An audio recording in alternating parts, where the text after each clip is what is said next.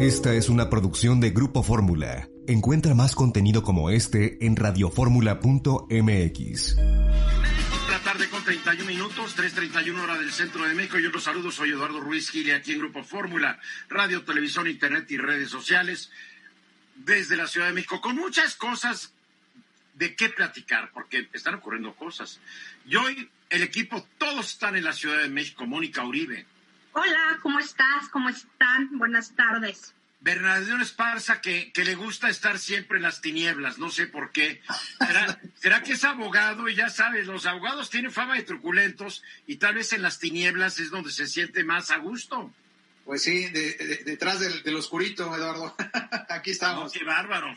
Um, mi querido Venus Rey Jr., ¿cómo estás? Eduardo, buenas tardes. Tú eres Venus Rey, Venus Reyes Reyes, ¿verdad? Reyes Reyes, exactamente. Ah, ya, sí. ya me explico algunas cosas. ¿Por qué no pones que eres Venus Rey al cuadrado en vez de Junior? Sí, también. Venus Rey con una, un docecito Con un arriba. dos, sí, pues. Puede ser. Juan Key, ¿cómo estás? Muy bien, Eduardo, mucho gusto en saludarles a ti y a toda la audiencia de este programa. Muy bien, pues tenemos que arrancar con noticias económicas que la verdad, pues al presidente no le gusta escucharlas, pero estas provienen del INEGI, no vienen de una organización bancaria, de una organización internacional neoliberal llena de, de decadentes neoliberales. Esto viene del INEGI, que también está lleno de decadentes neoliberales, según una vez dijo el presidente. Pero van los datos. 93.2% de las empresas en México fueron afectadas por la emergencia sanitaria generada por la pandemia, pero solo el 8% de ellas recibió algún tipo de apoyo económico. Dos de cada tres hogares en México resintieron una baja en sus ingresos desde el primer mes de confinamiento para mm, derivada de la pandemia. Los ingresos en casi 17 millones de hogares en México fueron afectados durante abril debido a que en tres de cada diez al menos un integrante de la familia perdió su empleo o sufrió una reducción en su salario. Ojo, esto es en abril porque nos está dando el INEGI resultados hasta abril o mayo. Porque en mayo, pues el Producto Interno Bruto de ese mes de mayo cayó casi 22% respecto a mayo del año pasado. Hoy al preguntarse al presidente que qué opinaba de los datos, dijo que todos estábamos bien, que vamos bien. Es igual que la pandemia, cada día hay más muertos, pero vamos bien. Um, dijo que vamos bien, de que cada vez hay menos desempleados. Eso no es cierto. Cada vez hay menos gente que cae en el desempleo, que es diferente. Um, que la recuperación va a ser en forma de B, o sea, caída y para arriba otra vez, como si esto fuera una pelota de supergoma. Creo que hace años hicieron una película del supergoma, ¿se acuerdan? De Walt Disney. ¿Tú sí te acuerdas, no, Mónica? Sí, claro. Um, Venus, Venus no se acuerda porque es muy jovencito. Y Bernardino es muy viejo, no se acuerda. Y Juan ya ni te digo. El profesor Boligoma. Exacto, Esa el era, esa profesor era la Boligoma. Era El muy. Boligoma. Entonces el presidente, que es de la generación que vio al profesor Boligoma, seguramente cree que la economía va a, re- va a rebotar así. No, y no, y no. El otro día yo en una columna hice un ejemplo hipotético. Si la economía creciera, lo cual no va a ocurrir, 2% en cada año de los que faltan de este sexenio, ni en el 2024 vamos a tener una economía que esté al nivel de la que existió en 2018. Así de fácil. El golpe que ha sufrido la economía nacional es, como diría mi querido Bernardino, fortísimo, durísimo, de knockout. ¿Por qué? Porque las economías que dependen en gran medida en el turismo y las exportaciones son las más golpeadas. Y México es de esas. Exportaciones hacia dónde? Cuando todo el mundo está tumbado, pues nos compran menos. Y turismo, cuando hay un, pavor de subirse a un avión y de viajar a un país que no ha controlado su pandemia como el nuestro, pues la gente no va a venir corriendo. Qué bueno que a Oaxaca, por ejemplo, eh, ya le dieron, eh, la Organización Mundial de Viajes y Turismo le dio el distintivo Safe Travel. Ojalá llegue mucha gente a Oaxaca.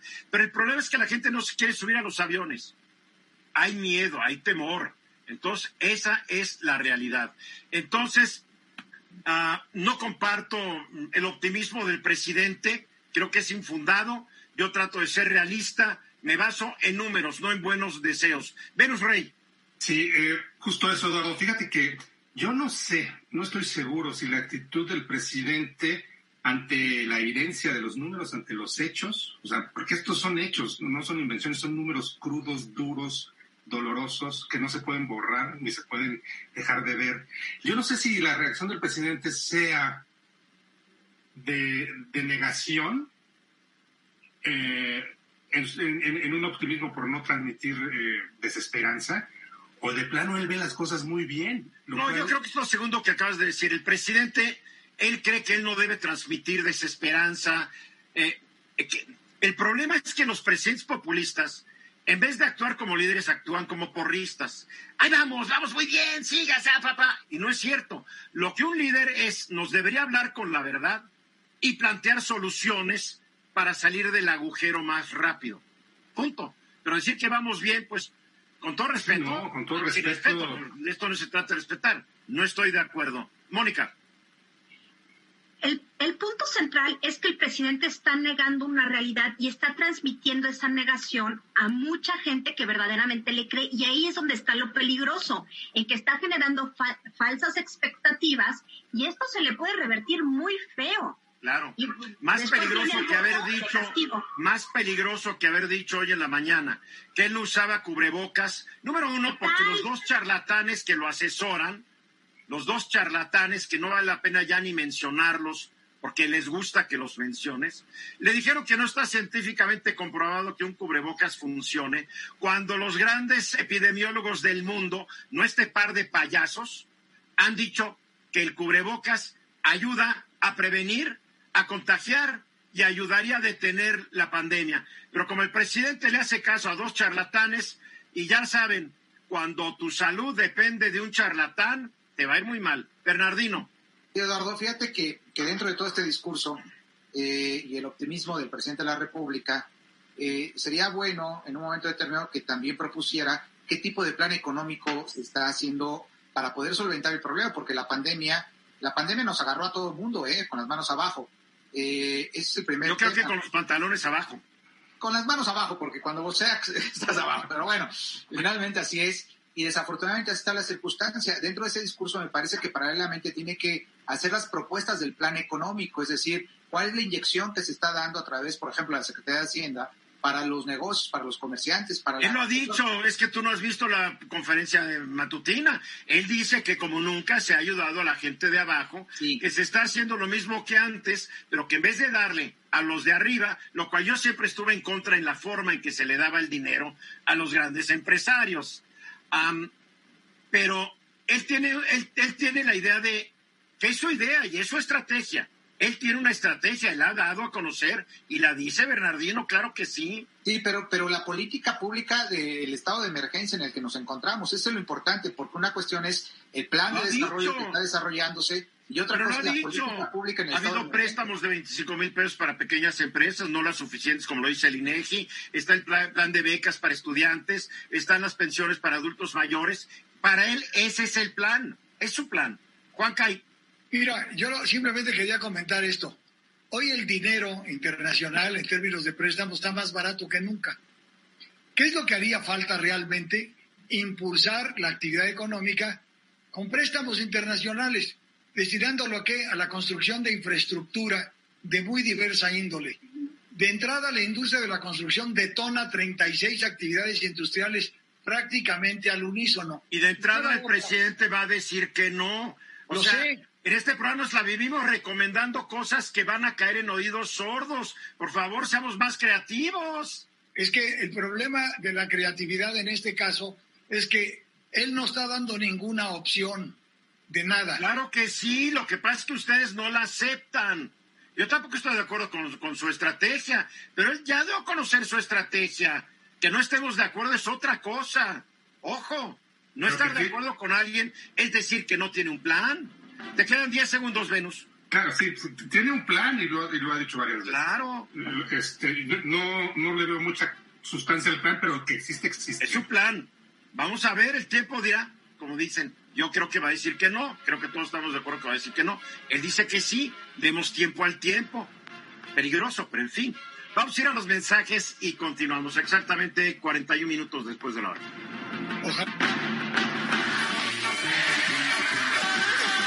Para que sea la hora.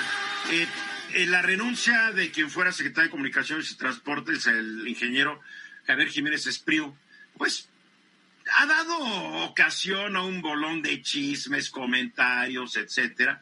Ayer hablamos del asunto, yo la verdad me gustó la manera en que se manejó, por primera vez en la historia no renuncia y ¿por qué? Porque lo hizo tan bien que muchas gracias y hasta luego. Así se manejaban siempre las renuncias. Agradezco al señor secretario que lo hizo tan bien y le deseo suerte en sus próximas actividades. Y siempre decíamos, si lo hizo tan bien, ¿por qué lo están corriendo, no? Así era. Bueno, a mí me gustó hasta la forma en que se anunció el presidente, Jiménez Espriu y el nuevo secretario sentaditos muy bien en, en, sofás y en sillones, en el despacho presidencial en Palacio, el presidente diciendo que hubo un diferendo, que no se pusieron de acuerdo por el manejo de las aduanas y los puertos, eh, Jiménez Espriu diciendo también, pues sí, la verdad nos pusimos de acuerdo y, y adiós y el nuevo diciendo, pues sí, pero que eres mi cuate y voy a tratar de seguir haciendo las cosas como él las hace. A mí me gustó el estilo. Ya es, no es un estilo que paraban a los tres, cuatro monitos y ahí estaban todos paraditos como ganado al matadero, ¿no? A ver, Venus, tú tienes tal vez otra idea. No, yo estoy de acuerdo. En ese aspecto estoy total al 100% de acuerdo contigo. ¿eh? Me pareció muy bien y, me pareció un buen ejercicio eh, de parte del presidente.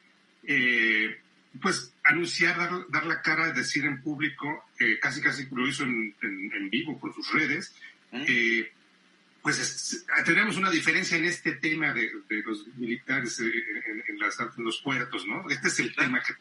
Y cuando alguien manda en una organización y alguien no está de acuerdo, pues ese alguien o tiene que aceptar lo que es o se va. Así funciona y qué bueno que así lo dijeron, ¿no? Eso me pareció excelente, Eduardo. Ahora, a mí, yo lo que, lo que quiero comentar es que Jiménez Espriu va a ser recordado como, yo creo, como el gran artífice de la cancelación del aeropuerto en Texcoco. Claro que el, presidente pues, es el presidente, ¿no? El pero el, artífice se llama Andrés Manuel López Obrador. Sí, pero los demás dijeron, sí señor, lo que usted mande. Pero mira, yo, yo, yo he seguido lo que viene diciendo Jiménez Espriu desde la campaña y vaya, les voy a poner un símil, lo que es eh, Manuel Bartlett al sector energético en la 4T, lo era eh, Jiménez Espriu al sector comunicaciones y transportes. No entiendo.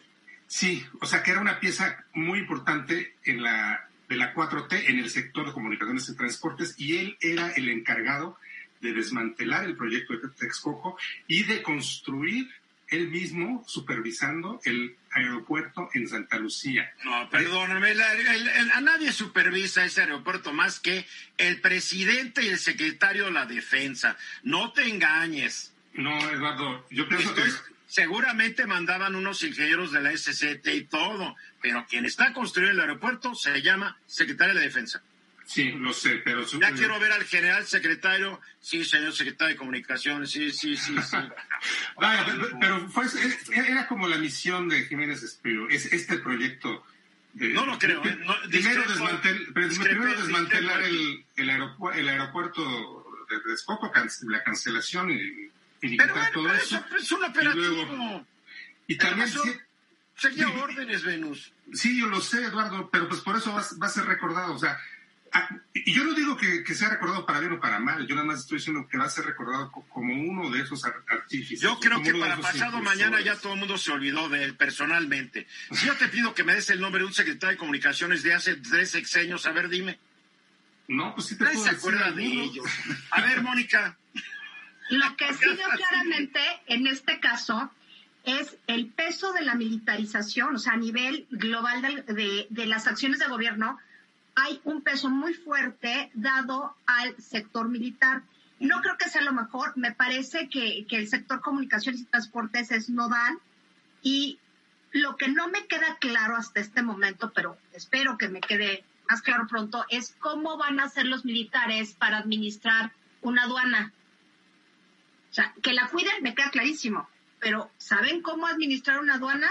Yo quiero decirte que los altos mandos del ejército en México, Mónica, tienen una grandísima preparación, ¿eh? Sí, van al colegio superior de no solamente administradores y todo este tipo de cosas. Pero y además formados en las además formados en grandes universidades del extranjero, aunque no lo quiera aceptar el presidente.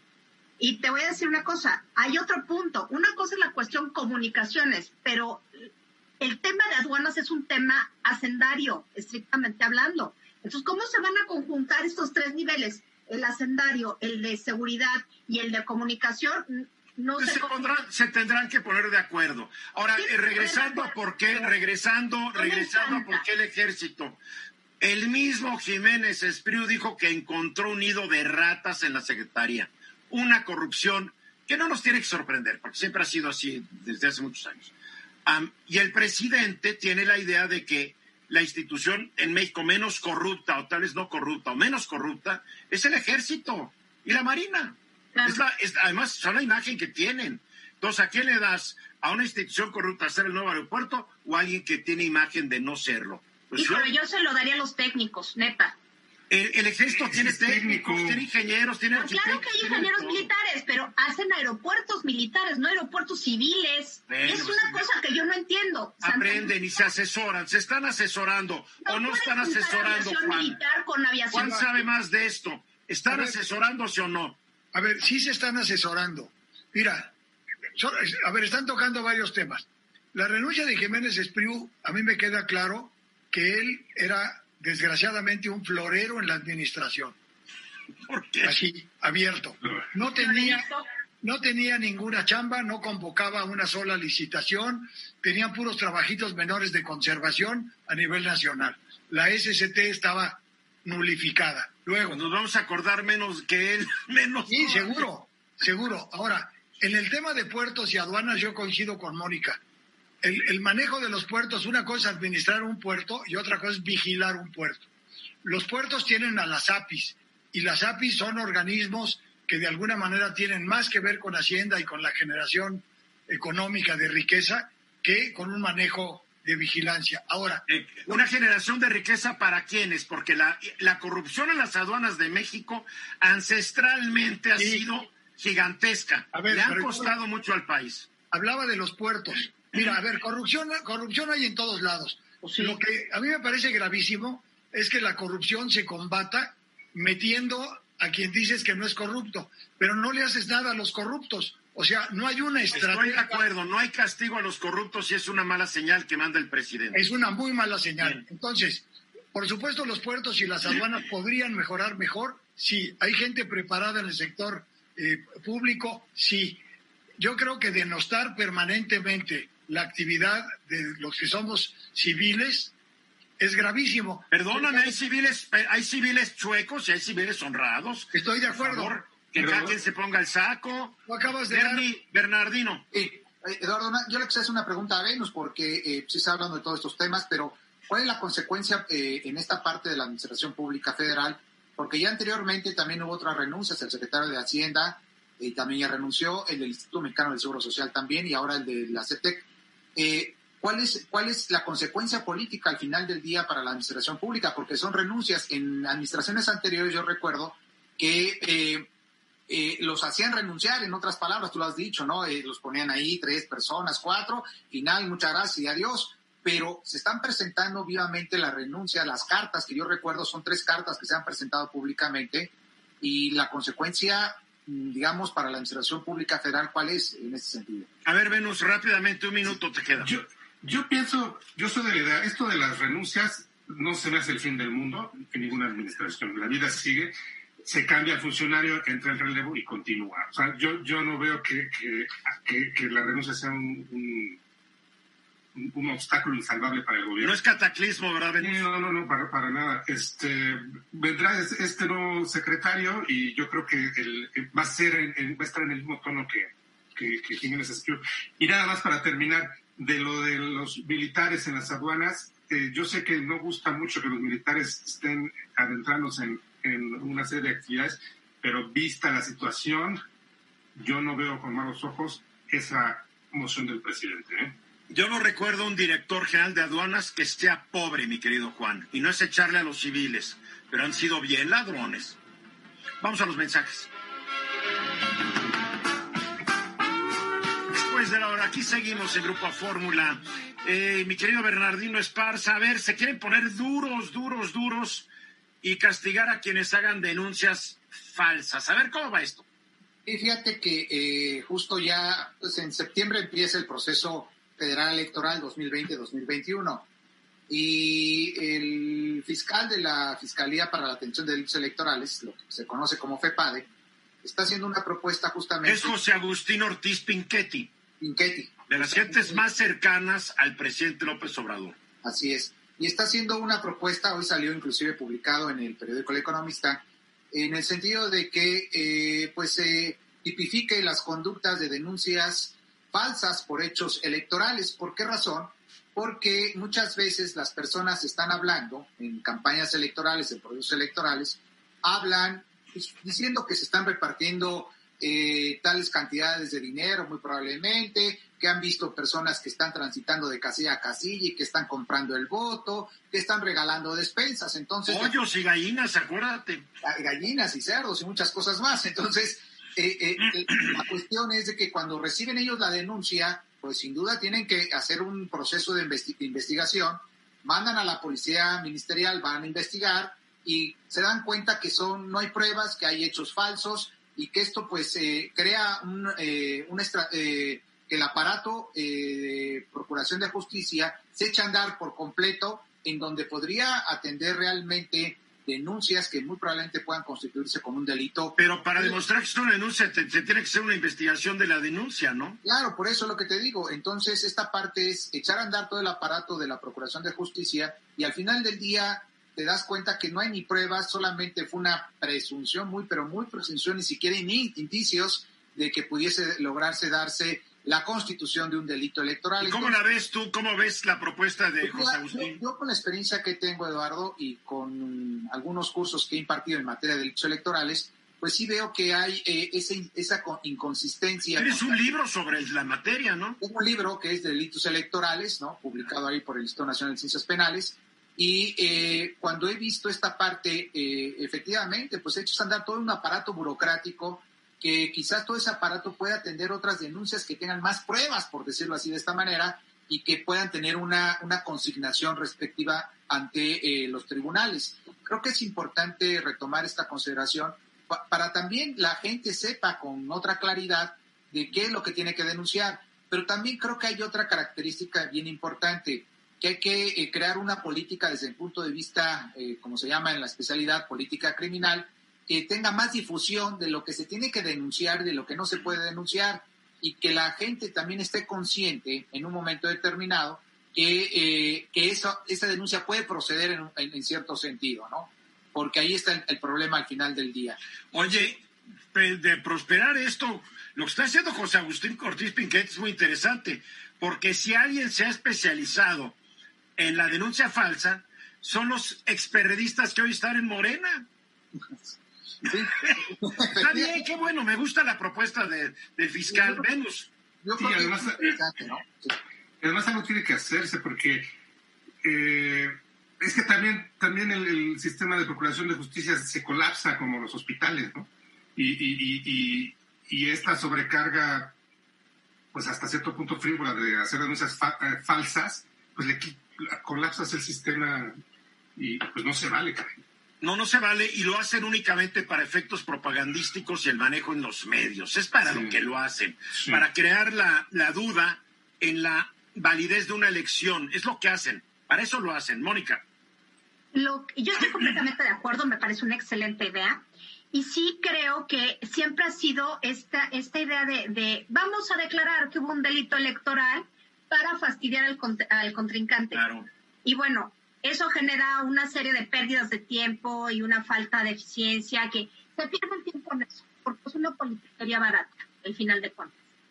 Ahora, ¿qué, qué, qué se tiene que hacer para que se logre lo que recomienda el fiscal eh, para delitos electorales? Hacer una iniciativa de ley, Eduardo, reformar la ley general en materia de delitos electorales y tipificar la conducta por hechos falsos que no se realmente no comprueben que tengan eh, pruebas suficientes para poder hacer la investigación y, la indagación correspondiente en ese sentido. ¿Y todavía da tiempo de hacer el cambio a la ley para que rija en la próxima temporada electoral? Sí, sí, porque no es estrictamente lo que es la organización de la elección, ¿no? Eh, es decir, si se reformara la Ley General de Partidos Políticos, la Ley General de Instituciones y Procedimientos Electorales, por ejemplo, entonces no daría tiempo porque la Constitución dice que son tres meses antes de haber iniciado el proceso electoral. Debe haber sido pues en marzo, en abril de este año.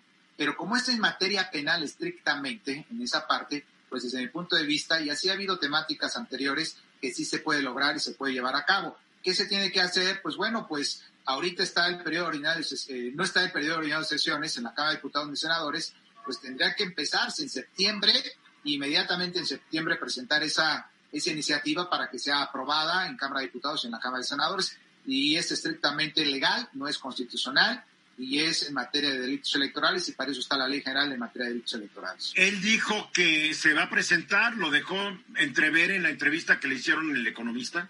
Pues sí, de, no, no, no de esa forma, es su propuesta, es una propuesta que debería de hacerse.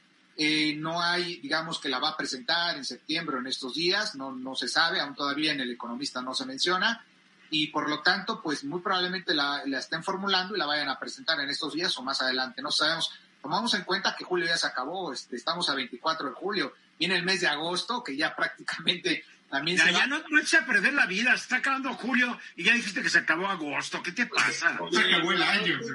No, no, peor todavía, ya se acabó el año, ya se acabó la vida, ya nos vamos a... Eduardo, muy rápidamente, la semana empezó con el nombramiento de cuatro consejeros, ya está el Consejo General del Instituto Federal. ¿Conoce alguno de ellos, Venus, Bernardino? A alguno de ellos, este, no. No, no, no. ¿Has estudiado sus antecedentes? ¿Van a ser buenos consejeros? ¿Tienen las credenciales para hacerlos? Pues, eh, desde mi punto de vista, Eduardo, lo digo con toda sinceridad y honestidad, creo que falta más práctica en el derecho electoral.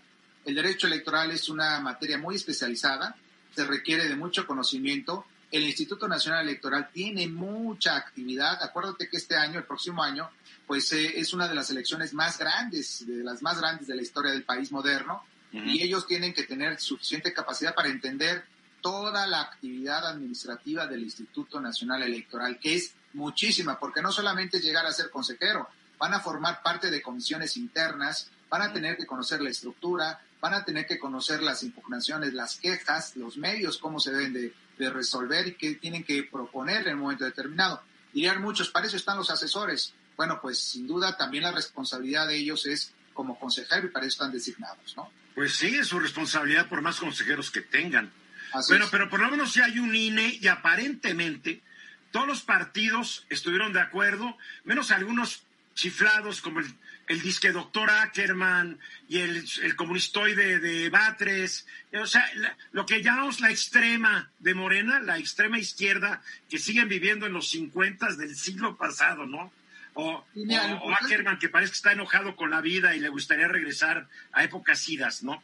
Sí, como tú lo dices, lo importante es que ya está integrado, ¿no? Que es importantísimo, los 11 consejeros van a tener que tomar decisiones colegiadas, se abre el proceso electoral en septiembre, y esto pues les llevará obviamente a la profesionalización aún más de lo que es el Instituto Nacional Electoral como tal, porque es el encargado de organizar todas las elecciones federales y locales de alguna manera. Ahora dijiste algo muy importante, ediciones colegiadas, pero no aquí es la mayoría simple, porque ah, mucha gente, mucha gente cree que tienen que estar todos de acuerdo y no es cierto. No, no, no, colegiadas en un momento determinado que hacen las propuestas ante el colegio, viene la votación, viene el escuchar a los partidos políticos que están integrados también en la, a los representantes de los partidos políticos que están en el Consejo, y esto les da esa, esa decisión, Eduardo.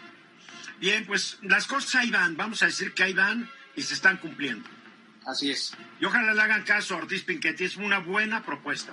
Mensajes y regresamos. 17 minutos han pasado desde que fuera la hora y Juan Cay, los mercados y la pandemia, los mercados y la ciudad. Los mercados en México son un factor fundamental. Todavía no somos el país de los supers. Afortunadamente hay estos mercados. Ahí tenemos a Yulén que constantemente nos habla del mercado que le quede a ella y creo que Mónica, tú también eres muy de mercado, ¿verdad? A mí me encanta ir a los mercados, sí. A mí me gustan también. Ahora ya con la pandemia yo soy el que hago el súper, porque antes no lo hacía. Ahora lo hago por internet. Me he vuelto muy hacendoso. Eso. Aunque hay que decirlo, ¿eh? deberían mejorar sus páginas, estas cadenas comerciales, porque aparece algo, lo pides y cuando llegan, ay, es que no había. Bueno, pues que pongan a alguien a cargo, ¿no? Que actualice. Hay sistemas computarizados, sale una barra de jabón, se, se, se, se pone, se borra, se mantiene. Digo, en serio, les falta mucho para ser totalmente eficaces. A ver, los mercados, Juan. Mira, yo creo que este tema es fundamental. Cuando hablamos de la supervivencia o la sobrevivencia de una ciudad, uno de los elementos fundamentales, bueno, pues es el abasto, la posibilidad de comprar bienes este, para el consumo diario y que en México han sido... O no diario, ¿no? Porque también compras en los mercados en México hay de todo. Sí, pero eh, déjame primero referirme a esa época que ya se fue, pero en el mercado lo que se hacía era el mandado. Y entonces todo el mundo hacía compras todos los días, iba al mercado para encontrar los productos más frescos, ya fuera... Porque no había refrigeradores también en esa época, sí, no había refrigeradores. extrañando. Pero aún así, a la fecha, los mercados siguen teniendo un gran volumen de ventas. Hay que decir, desgraciadamente, ya solo el 30% de las ventas de este tipo de productos se hace en los mercados. Ahora una parte que ya llega al 50% se hace a través de las cadenas de autoservicio. ¿Y el otro 20 dónde queda? En los tianguis que se establecen en las calles y en los mercados sobre ruedas. es como un mercado más, ¿no? Pero móvil. Sí, el problema es que ese, ese esquema naufragó desde los años 70 porque se pensaba que si se ponía un tianguis, el productor vendía mucho más barato a la gente porque no había intermediarios como los hay a través de la central de abastos que por cierto es el mercado mayorista más grande del mundo, la central de abastos. Tiene más de 350 hectáreas y tiene casi 3.000 bodegas de distintos productos y el movimiento ahí es... ¿Y sabes que hay un sótano debajo de todas esas bodegas? y que hay toda una ciudad oculta debajo de esas bodegas en donde funciona el crimen organizado? Bueno, esa parte no la tengo en el escrito. yo te lo digo porque porque eso me lo explicó un director de la central de abastos cuando llegó. Cuando construyeron cada una de esas bodegas, pusieron una, un sótano para la bodega. Con el tiempo fueron uniendo bodega tras bodega por medio de una red de túneles. Y hay una ciudad subterránea controlada por el AMPA. Es increíble. Este, este, este tema de la central de abastos, bueno, da para un programa completo por su complejidad, porque finalmente es un centro logístico de distribución de una cantidad brutal de productos de todo tipo. Pero en México hay mercados tradicionales que nadie puede olvidar, como la Merced, el Abelardo Rodríguez, la Lagunilla, el Ampudia, el mercado de Sonora, que por cierto se especializó en herbolaria, magia y ocultismo, el de Jamaica dedicado a la venta de flores, que bueno, pues es probablemente el centro mayor de distribución de flores de la zona metropolitana. En el 2016, a los mercados públicos, los 329 mercados con los que cuenta la Ciudad de México fueron declarados patrimonio cultural con la parte intangible de la Ciudad de México. ¿Por qué? Bueno, hay mercados diseñados por arquitectos de gran renombre, como lo fueron Félix Candela, Pedro Ramírez Vázquez, José Villagrán, pero además, en torno a los... Oye, pero además hay unos son horribles. Sí, pero... Si estos también los declararon patrimonio cultural, la regaron, porque hay unos son francamente espantosos. Mira, la verdad es que el deterioro, el abandono, el descuido es lo que los hace no, hay unos, perdóname, yo no soy arquitecto, no sé qué opinen Venus, Bernardino y Mónica, pero hay unos que desde el proyecto arquitectónico era horroroso. Bueno, pues fueron declarados patrimonio cultural. Tú vas a defender a tus, tú vas a defender a tus colegas. no quieren ni discutir el tema. Todos fueron declarados, sí, claro. Sí, mira, al final hay una serie de actividades culturales en torno a los mercados y hay cosas que son muy rescatables, desde el manejo humano, la forma en que se convive, la forma en que se ofrecen los productos, el regateo. Es decir, hay un manejo que en México ha gustado desde siempre. No hay que olvidar que antes de la colonia había un... No, no, no nos da tiempo para que nos des una clase de los mercados. Lo siento, pero el tiempo corre. Mejor dinos cuál es la problemática de los mercados hoy en día. hoy día el gran problema es que al final y con esto de la pandemia, su ocupación es muy baja, su utilización es eh, igualmente baja y hay una gran corrupción ahora que hablas de eso, porque muchos de los puestos están abandonados y hay puestos en la calle de las mismas gentes que subarriendan los puestos. La infraestructura está en muy malas condiciones, requiere que se les meta no una mano de gato, sino una verdadera zarpa de tigre. Hay que meterles dinero, vale la pena rescatarlos, socialmente son importantes desde muchos puntos de vista. Sería terrible que se perdieran. Hay un patrimonio atrás de ellos que es muy rescatable. ¿No sería bueno que en estos participara la iniciativa privada? Ya sé que el gobierno le entra, pero tampoco podemos seguir con locatarios que están esperando que el gobierno le meta lana mientras se cae el mercado. Lo ideal sería, a ver, lo ideal sería en un esquema como el que comentas, incluso lo podría hacer Banobras, es convertirlos en mercados que se conviertan en un condominio. Al final del día, los locatarios hoy pagan el derecho de piso. Lo que debían de, es, lo que debían de hacer es comprar el local, administrarlo, pagarlo y mantenerlo. Y entonces, en una asociación de condóminos, como locatarios, los mercados podrían reverdecer, podrían florecer y podrían volver a tener éxito. con, con, contratos de condominio durísimos, porque mucha gente que vive en edificios de condominio siempre tiene que enfrentar al que no quiere pagar la cuota, al que se roba los focos del pasillo. ¿Por qué? Porque no hay una ley que castiga al que no cumple. La verdad. A ver, Venus, hace rato levantaste la mano. Sí, eh, iba a decir la cuestión esta de los locatarios, que fíjate, cuando han intentado meterle dinero a un mercado que está cayéndose y que lo necesita, y si acaso se, alguna empresa de la iniciativa privada va a participar, de inmediato salen con que están privatizando el mercado. Y por un lado, cuando las cosas son comunales, pues a, todos les da igual y, nadie las cuida. Y efectivamente, como decía Eduardo, muchos de estos locatarios no están dispuestos a invertir en, en el mejoramiento de su mercado y esperan a que el gobierno lo haga. Si el gobierno lo hace, pues qué bueno. Y si el gobierno no tiene con qué hacerlo y se le ocurre eh, invitar a la iniciativa privada, entonces los locatarios saltan gritando que se está privatizando el mercado. ¿por qué impuestos tienen que mantener a un locatario? Pregunta, a mí no me dan dinero para mi despacho. Claro. A mí nadie me mantiene. ¿Por qué un mercado lo tiene que mantener el gobierno y no quienes están usufructando el lugar? Pregunta.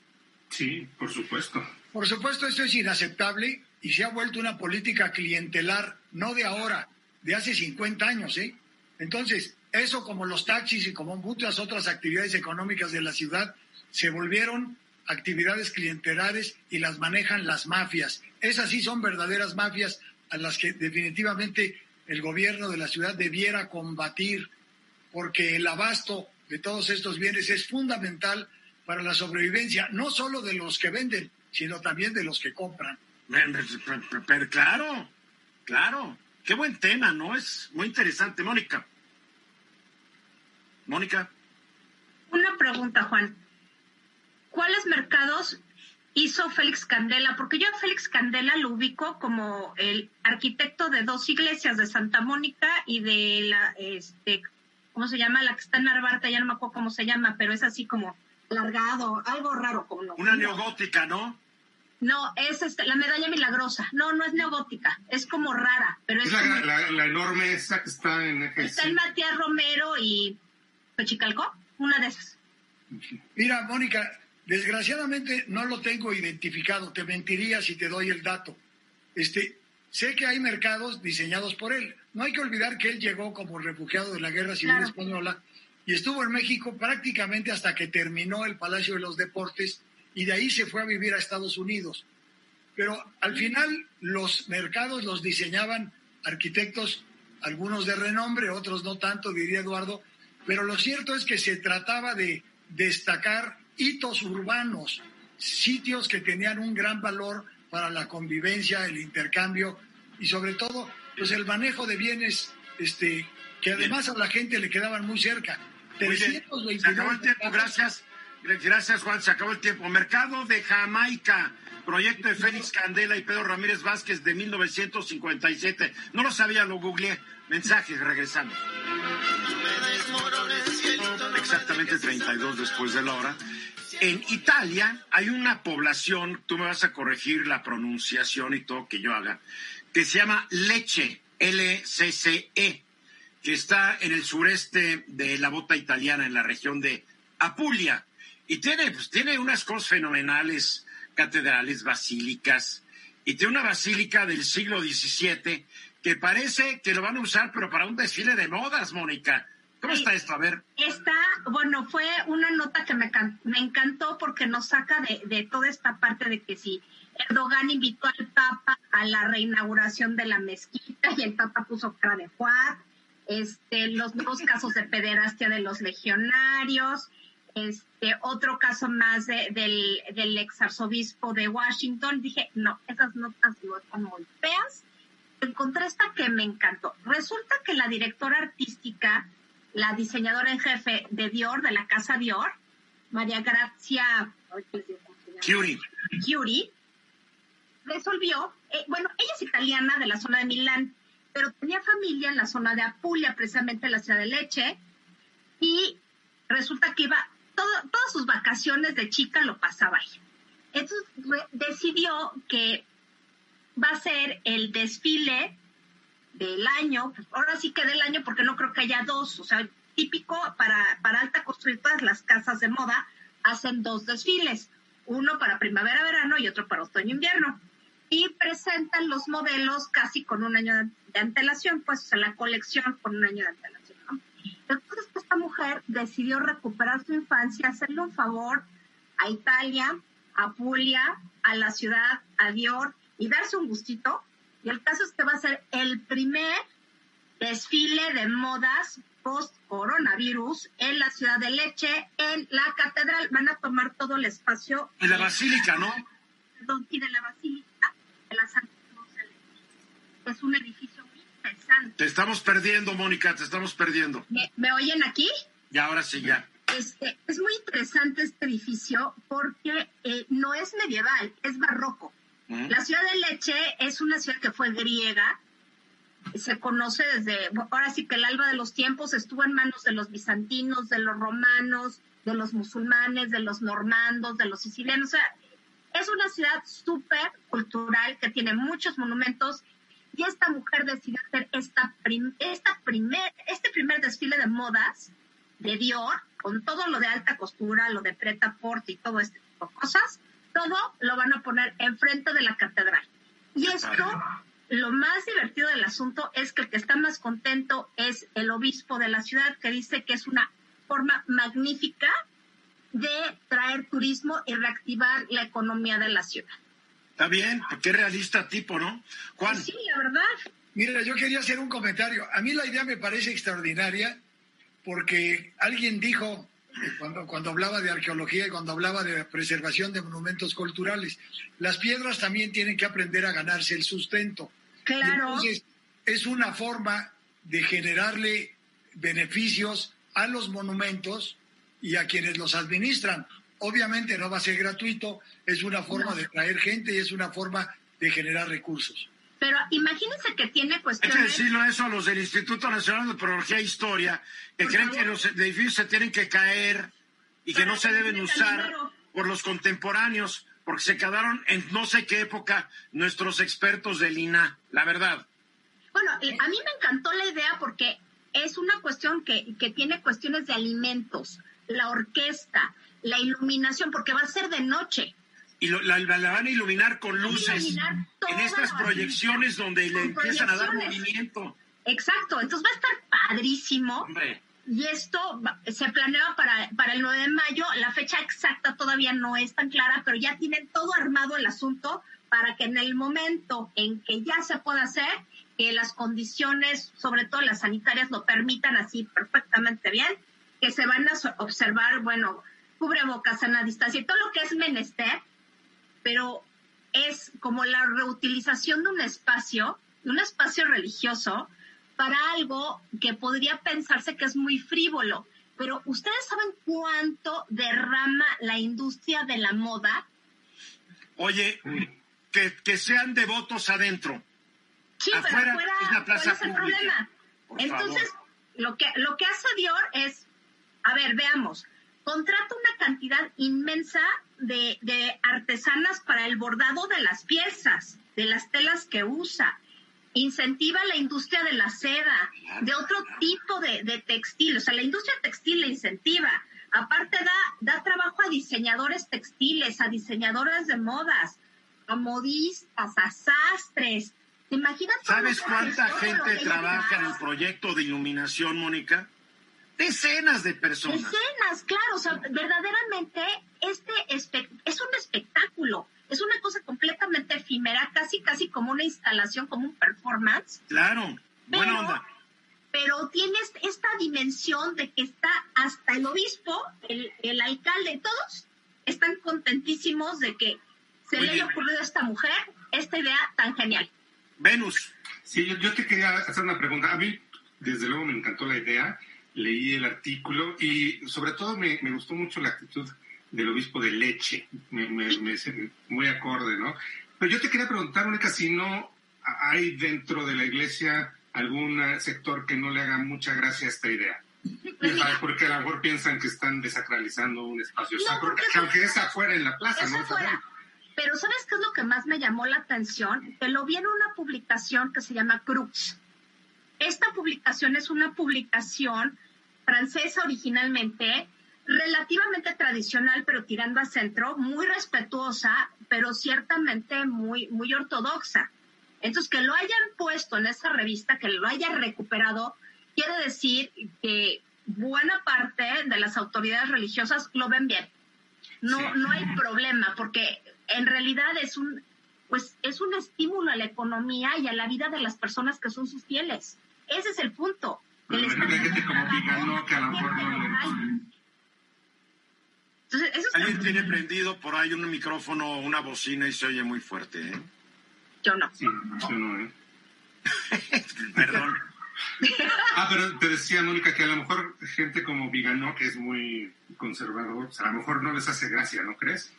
Mira, es probable. Ya, ¿por qué quieres echar a perder todo, cuenta, pero ¿quién lo pela? Y más en Italia. En Italia que ahorita están más en el rollo de que, a ver, salgamos, revivamos. ¿Qué va a importar lo que dice alguien como Vigano, que es un amargado? Que lo único que hace es criticar al Papa por cosas que ni vienen al caso. Y bueno, los gringos, pues, esos andan en su rollo. Ellos andan con otros problemas. En cambio, esta iniciativa es como muy local, bueno, local, europea, muy, muy de revivir las tradiciones culturales europeas. O sea, no tiene nada que ver con la lógica gringa. Pues hay que felicitar a don Michele Sequia, quien es el obispo número ¿El obispo? 76 que ha Pues tenido leche, porque el primero, el primero fue Oronzo en el siglo primero. Y él, además de ser obispo, mi querida Mónica, es el quinto arzobispo. Sí. Sí, ya es arzobispo. Y no sé por qué. Venus quiso echar a perder la nota. No sé por No, no, no, al, No, al contrario. Pura, trivialidad. ¿Qué nos importa lo que opine? Hay otro cuate. El que manda no, es sí, llama el señor arzobispo. Por Sí. favor. Sí, sí, estoy de acuerdo, estoy de Y acuerdo. creo que el primero que aplaudiría esto es don Pancho. Sí, Claro, yo creo que sí. sí. sí. yo creo que lo vería bien. Porque La independientemente de lo que es Dior, la casa Dior tiene un significado muy importante después de la liberación de, de- de Francia por, por los aliados. Es la primera casa de moda que nadie le achaca ningún pasado nazi. Sí, porque Coco Chanel fue colaboracionista de los Efectivamente. nazis. No nos Y Dior es otra cosa. Dior es el epítome de lo francés. Bien, vámonos a los mensajes. Am, ni modo, yo apoyo 100% lo que hizo don Michel Ezequia. Eh, Venus está más preocupada por lo que digan algunas autoridades. ¿Qué le hacemos? Vamos a los mensajes. Regresamos.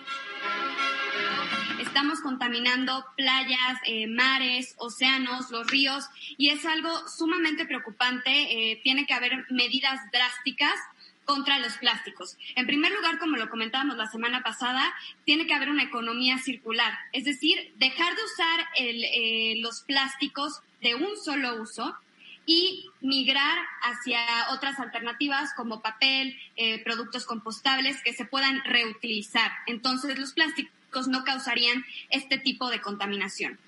Estuve leyendo otro estudio que se llama Human Consumption of Microplastics, que es, eh, fue elaborado por la Universidad de, Victoria en Canadá y afirma que el consumo anual que tienen los humanos de microplásticos va entre 70 entre 70 mil y 121 mil micropartículas. A ver, estos microplásticos, yo una vez leí ya hace mucho tiempo. Por ejemplo, en jabones que, que tienen, ya sabes, estos jabones que tienen como granulitos. O cremas que para limpiar la piel. Y shampoos que tienen no sé qué. Y que uno siente estos granulitos. Son plásticos. Y se van por la tubería. Y se van y acaban en el mar. Y dije, y desde entonces yo dejé de comprar ese tipo de productos. Justamente lo que comentas, estos microplásticos son considerados primarios porque son fabricados de esta manera, granulados, hay pequeñas fibras y hay otro tipo de, microplásticos, que son los secundarios, que son los que se generan a raíz de estos desechos plásticos que terminan en, los océanos o en la tierra o que los queman. Es una botella que se empieza a deteriorar en plastiquitos. Exacto. Entonces el problema es que no hay una correcta recolección de plásticos por parte de las autoridades y entonces, ¿dónde terminan? Pues obviamente en el mar es que no hay autoridad que pueda procesar tanto. ¿eh? La triste realidad es esa. El otro día a todos ustedes les mandé una tabla de los plásticos, qué contiene plástico, y casi todo lo que compramos para nuestro consumo está empaquetado en plástico, trae un contenedor de plástico, está envuelto en plástico. O sea, vas a una panadería y el pan está envuelto en plástico. Eh, vas a una dulcería eh, donde tenían todos los productos a granel y ya todo está en bolsitas de plástico. Desgraciadamente, la situación que estamos viviendo orilla a las empresas, a las autoridades, a que esto tenga que empacarse así. Pero puede haber otras opciones como el cartón, que sí sale mucho más caro, pero a largo plazo... Pues sí, pero tú tienes tu negocito, mi querida Fer, dices, pues no puedo pagarlo. Y después hay unas contradicciones, están, están prohibidas las bolsas del súper, pero puedes comprar bolsas para el basurero. pues son puras contradicciones, pero sí se necesita tomar cartas en el asunto porque ahorita estamos en medio de una pandemia que realmente eh, no se sabe el origen. Sí, eh, hay muchas teorías al respecto, pero ¿qué viene después? Ok, va a pasar esto y después estamos en medio de una crisis climática y no lo debemos dejar de lado. Yo creo que eso también es importante considerarlo. Están todos muy callados, ya se deprimieron. Ahí, está mi manita. Vas, Juan. Mira, yo quería hacer un comentario porque me parece relevante. Al final, el problema no es nada más el plástico, el problema es que no hay una cultura de recolección de basura, no hay un buen manejo de los desechos sólidos y no hay un buen manejo de las aguas residuales. Prácticamente en todo el mundo se genera el mismo problema. No hemos logrado encontrar mecanismos de recolección, eh, tratamiento, reuso de agua que permitan eliminar y decantar todo este tipo de elementos que desgraciadamente mandamos a los ríos y al mar. Verus. Es que el problema no es tanto el plástico, el problema somos nosotros. O sea, ah, ya, ya, a ver, a ver, ya te quiero ver a ti yendo y, me da mi, me, me, echa mi shampoo en esta taza, por favor. No, no, no, no, no, no, es que seamos nosotros, no hay opciones. Es que el plástico no es malo en sí mismo y funciona y, y, y, y claro que, que vas y, se utiliza para cargar cosas, para almacenar cosas, es indispensable. O sea, el problema no es tanto el plástico, el problema es que eh, cómo lo tratamos después de haberlo usado y cómo contaminamos todo. Ese Ahí sí estoy de acuerdo. El problema es que creo que no hay ni el dinero suficiente en el mundo para procesar todos los desperdicios del ser humano. Somos, hijo, ¿cómo generamos basura, Mónica? A mí lo que se me ocurre, y que sería la cosa más genial del universo, que pudiera haber aparatos caseros que pudieran procesar parte de los plásticos. O sea, cierta basura que la comprimieran o que le hicieran un primer tratamiento para luego entregarlas a las autoridades que realmente reutilizaran. No existen, hay compactadores de basura donde tú puedes, por ejemplo, meter y domésticos. Metes todas las latas que ya no necesitas de aluminio, lo compactas. Pero más allá de eso, Eduardo, o sea, que tú puedes hacer como, como las latas de aluminio, tú te las aplastas y tal, y ya las pueden reusar. El plástico podría ser lo mismo, pero también podrías tener cuestiones de autoconsumo con plásticos, que sería interesante encontrar mecanismos de que las propias casas fueran autosustentables y que generaran menos basura eh, no biológica. Por es que yo no sé realmente qué tan reprocesable. Acuérdate que el plástico no es muy reciclable, ahí está el problema. no, no, no es muy reciclable. reciclables, ojo, ¿eh? Y hay, por ejemplo, las bolsas de plástico que son compostables, pero ya lo hemos platicado, realmente no son tan compostables como aparentan y tardan muchísimo tiempo en biodegradarse. Entonces es una cadena de nunca, acabar. Yo creo que la forma en, que nosotros podríamos poner de nuestra parte es dejando a un lado los plásticos de un solo uso, como son los popotes, eh, las bolsas de plástico, a menos que lo requieras usar, pues no tienes de otra, lo usas.